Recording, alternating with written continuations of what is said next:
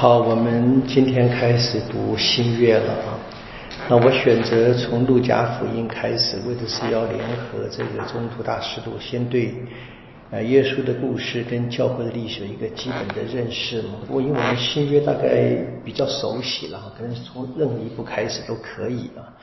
那我们读了路加福音头两章啊，那也是呃相对于马尔谷福音哈没有的材料，耶稣的童年故事嘛。那这两章当然是很特别的展现了陆家的写作的这个特质，甚至于显示这个作者他的背景。一开始的那个序言呢，就已经显示一个我们说在呃作者第一世纪生活时期的历史学家的能力啊，或者是才华吧啊，他是完完全符合一个历史性的写作的规格，给了一个序言啊。那么看见就是。这个事情呢是很多人看见过的，所以是个真的事情。然后很多人呢已经开始传了，很多人已经开始写了。然后呢，他只是呢重新的哈查访一切，反正更仔细的啊，就是更有这个一点点那个学术的味道，或者是有比较有根据的。然后他愿意什么？按着顺序写出来，当然是他的想法，我知道，但他还是不能把它看成是一个真正的按照耶稣生命的历史事件一条一条写出来，那不不可能的了。但他的表达的方式是达到当时的这个历史作品的规格，然后怎么样？目的是什么？是给这一个人啊，德奥斐罗啊，让他知道，他把书献给他嘛，献给他的德奥斐应该是一个，我们说一个嗯。外邦人吧，哈，然后给他让他明白什么？现在给他讲的道理是正确无误的。可能德奥斐罗是一个，也许是陆家的这一个传福音或者慕道班的同学，或者是呃上课的人吧，这样子，你可以这么想象啊。那这个名字很有意思，德奥斐这个是 Teophilos，Teo 是神啊，Philo 是爱，所以如果你把它变成一个呃主动的格式，就是呃。天主爱的人啊，或者被天主爱的人，那你可以变成什么？爱天主的人啊，就看怎么，就他可以很可能是一个我们说是个理想的读者了。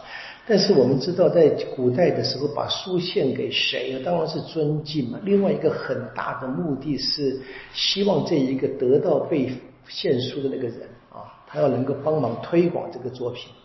这作品怎么推广呢？重新抄啊，因为以前没有印刷术啊。啊，必须抄写了，在各处分送，才能跟才能读给更多人听嘛啊！说这个人应该是有一点资产啊，绝对不是小资主，大资主啊，应该是这么想象的。可以说应该是个真实的人了。好，那故事其实很简单，我们注意到他的写法就是写的若翰跟耶稣啊，就是若翰呃的父亲得到了预告，他会生孩子，跟他太太嘛。然后呢是玛利亚得到了预告，他会生孩子。然后呢，是两个母怀孕的女人相遇，啊，那两个怀孕女人相，两个胎儿也就相遇了嘛，在母亲的怀中啊，胎中就相遇。然后是若翰的诞生以及他受的割损礼，然后是耶稣的诞生以及他受的割损礼。那诞生、割损及取名字，就是按照犹太的这个风俗一一的做。然后是怎么样，把耶稣怎么奉献给这个圣殿。最后是他们回到家乡，然后再来一次朝圣。那大概就是可以看是若翰跟耶稣不是平行在写的啊，若翰耶稣的话，你可以感觉到一点味道了，几乎是在比较啊。连这个我们也说，平常扎加利亚跟玛利亚也是一个得到呃先知加贝格尔的讯息的，他们的反应也可以比较。玛利亚就是比较是单纯的幸福，但他提出他的质他的问题，但是呢。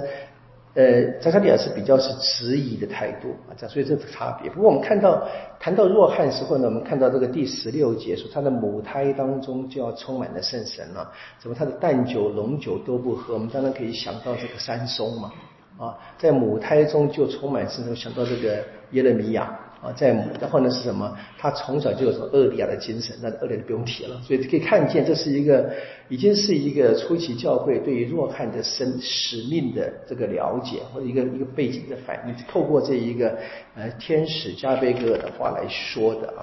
然后呢，这个路加的一个呃历史的学家的一个特色，也展现他很多这个具体的时间年代的描写，说这个。伊莎伯尔哈怀孕了，先躲了五个月，对不对？然后呢，到了第六个月是五月往上加的嘛，六第六个月对不对？所以就是，然后那这是玛利亚就呃得到那个天使的报告，然后到了第五十八节说她的产期满了，那产期满了前面说什么？说玛利亚去她家又住了三个月嘛。所以五加五个月、六个月加上个九个月，刚好就是我们一般讲的妇女们怀孕会生孩子的嘛。你看，这是一个很特别的这个写法。当然大家都知道这个常识，对不对？但是都这样很刻意的写。然后这个八天，比如说，所以它很多这些呃，我们说人事、时地物这些历史事情的因素，都下去用用它，这这这让我们看见他应该是一个很有这个历史学训练的一个作者啊。好，然后这个玛利亚的这个怀孕呢，是先说她是谁，然后呢，她是谁的聘妻啊？说的是若瑟嘛，然后若瑟是谁呢？是大卫家族，这很强调嘛，对不对？就我们那后来在这一个第二章的耶稣，呃，要跟着父母亲带着他还在胎中的那个耶稣怎么样？他要去报户口，对不对？再一次说什么？第四节说若瑟因为是大卫家族的人。然后呢，天使呢跟他们牧童们报喜。第十一节说，今天在达卫城中，所以我们知道耶稣称为达卫之子嘛。啊，这个是你看，这这是很刻意的，就一直把这个人的生命讲出来。那因为我们知道一般人写写作品、写序言呢，就是把将来他要写的故事用很简短的话都综合的表达出来嘛。这也再一次展现陆家的这一个历史学校的一个笔法。那么在这个预报。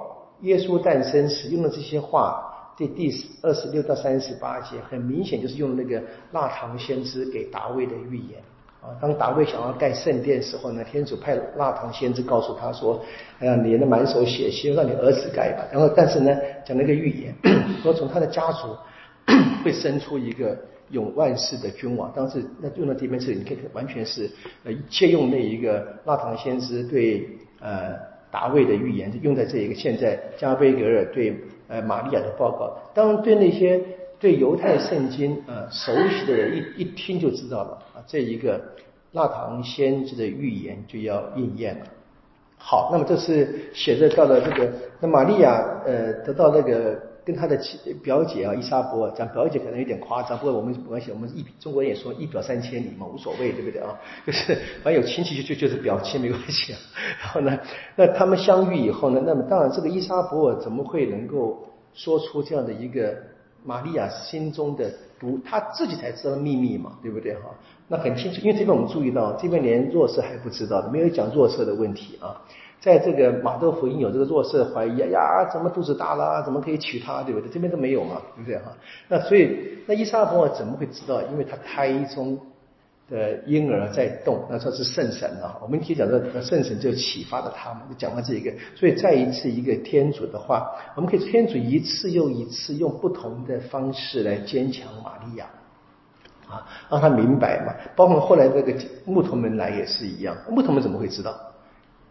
一样的，那这我想对玛利亚都是一个非常特别的记号，所以这很多次读到玛利亚把把这所听到的话、看见的事怎么样，默存在心中，他得不断的去想。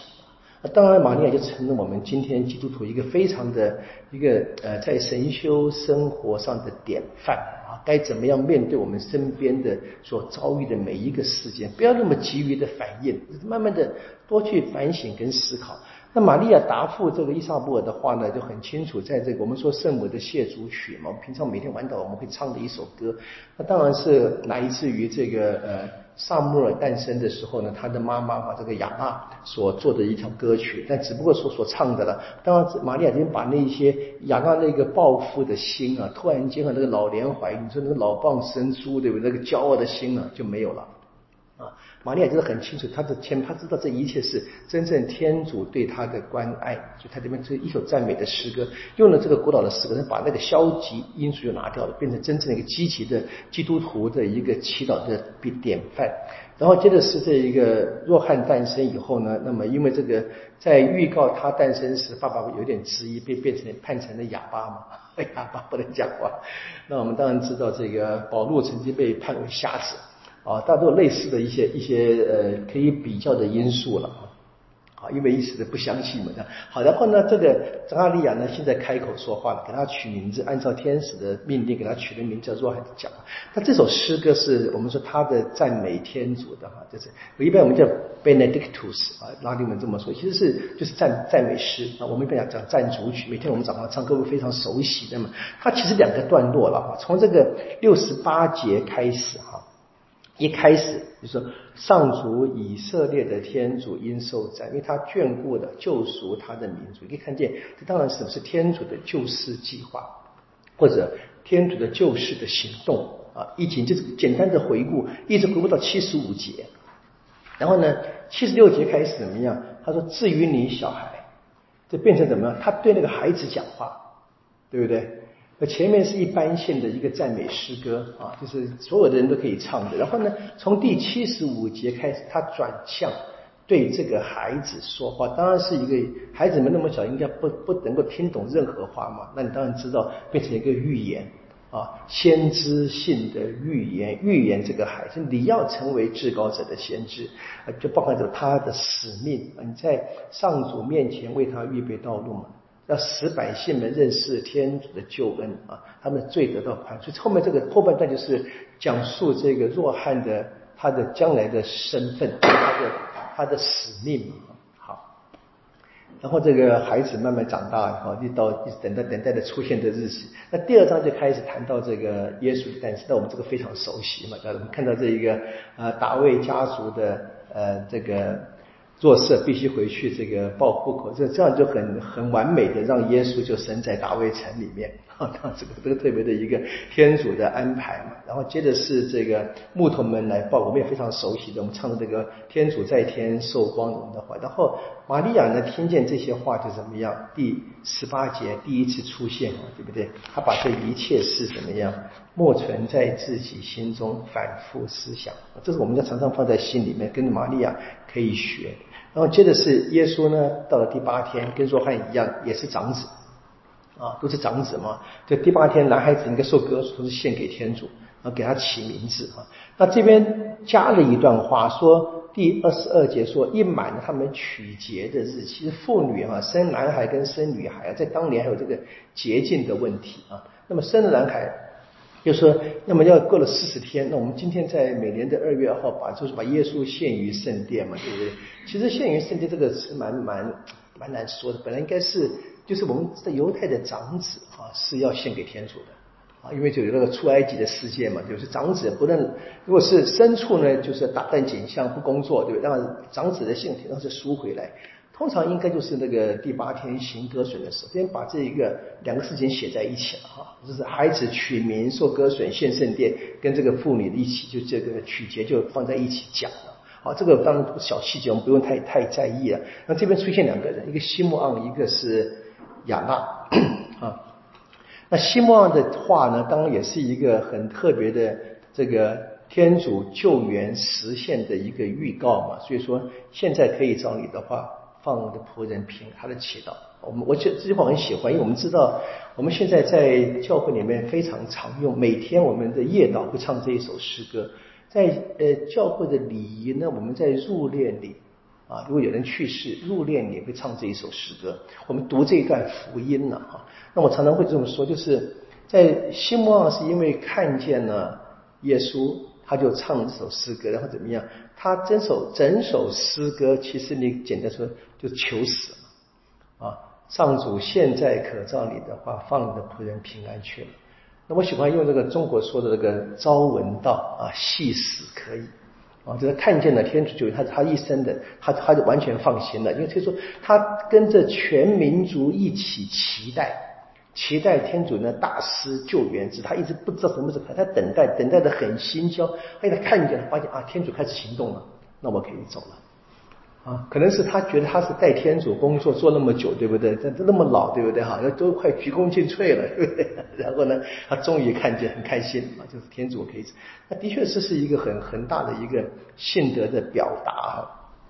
那么亚娜呢，当然是一个也特别的一个女人哈。那这边看也看见，她说她年纪很大，跟丈夫结婚后同居七年，然后呢就守寡八十四到八十四岁，这些这些因素都显示陆家很注意的小小细节啊，这个这个年代就是在别的地方大概很少看见这样的一个写法，就展现了这一个陆家的一个很特别的一个呃特质，同时也看着怎么样，就两个老人啊，也是给我们一个很大的启发了哈，对天主的信心啊，要保持坚持到最后。啊，坚持到眼睛合上为止嘛，对不对？意思要那两个老人的确是一个信仰、坚持信仰的榜样。这是我们在整个的啊童年故事，我们说耶稣开始公开生活里面所看的这些人啊，我们注意到这里面哈，每一个都是好的，对不对？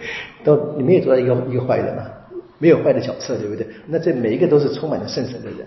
当然，你可以说这都是什么旧约，这象征着从旧约延延续的。那么这这些人本来是本来是应该就是为他们准备好了迎接天主的行动啊，就是他们这些人是准备好的等待的，一直坚持信仰的人，他们当然也成了我们今天在等待末世的很好的榜样。至少我这么相信，这么感觉了。好，然后这个。这个满了八天，然后呢，这个满了四十天，然后献给圣殿，他们就完成了全部的工作。当然，前面那个报户口有没有报啊？不提了，对不对？算了，不重要，对不对？应该有报了，不 重要。好，就回到家乡，他们本来是拉扎勒人嘛。你注意到哈，你注意到这个整个的写法哈，路加就是玛利亚就是拉扎勒人，所以耶稣只是。因为这一个要报户口的缘故，跟在母胎中跟着父亲跟母亲到了这个大卫在那边出生，就是确保了他这个大卫家族的身份，又回到他本来父母亲的家乡。啊，生活的家乡拉达拉扎勒在那边生活，这并没有说什么啊，先在这个犹大地区啊，然后去埃及啊，再回来啊，逃难啊，全是这这是马多的写法啊，这路加是不一样的。好，然后呢，这个耶稣就开始慢慢长大，男孩子嘛，跟跟跟着这一个父亲，就是一连按照三个节气去朝圣啊，然后呢，特别是逾越节，是他在十二岁呢去了一次啊，我们可以想，可能他太小，可能就没有没有去，可能说不定第一次去。啊，说不定第一次去可以可以想象。好，然后这个时候有一个很特别的故事，是是在结束时候呢，回去呢，好像跟父母亲就走散了，好像他们母亲和父亲在圣殿里面找到他，问他为什么这样啊？那他的答复就是很特别，第四十九节哈说：你们为什么寻找我？你们不知道我必须在我父的那里吗？好，这边是第一次哈，福音中出现必须，跟各位讲很多次了哈，耶稣没办法的。他必须的，那为什么必须？天主规定的啊，这是所谓的神学性的被动。这天主，他说我必须听天主的话。这边已经展现了，就是我们常常讲的爱天主在万有者，超过他自己生他的父亲跟母亲。那他这边怎么样？他这边称他说他在父亲那里，那他在哪里？他是在圣殿？那圣殿是传统，他们相信天主临在之处嘛？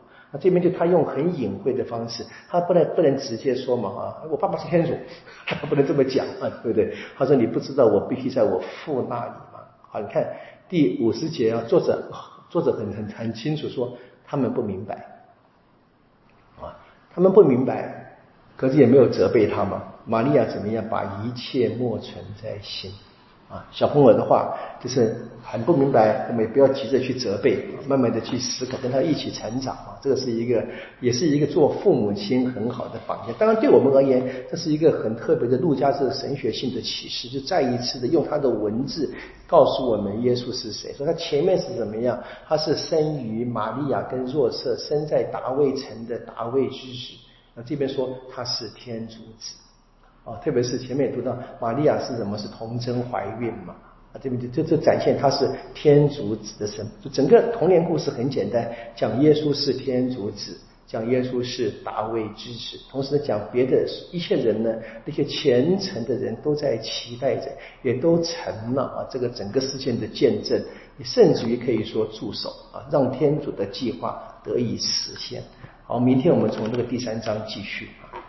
愿光荣归于父，及子及圣神，起初如何，今日依然，直到永远。阿门。因父及子及圣神之名。啊，好，谢谢大家。谢谢。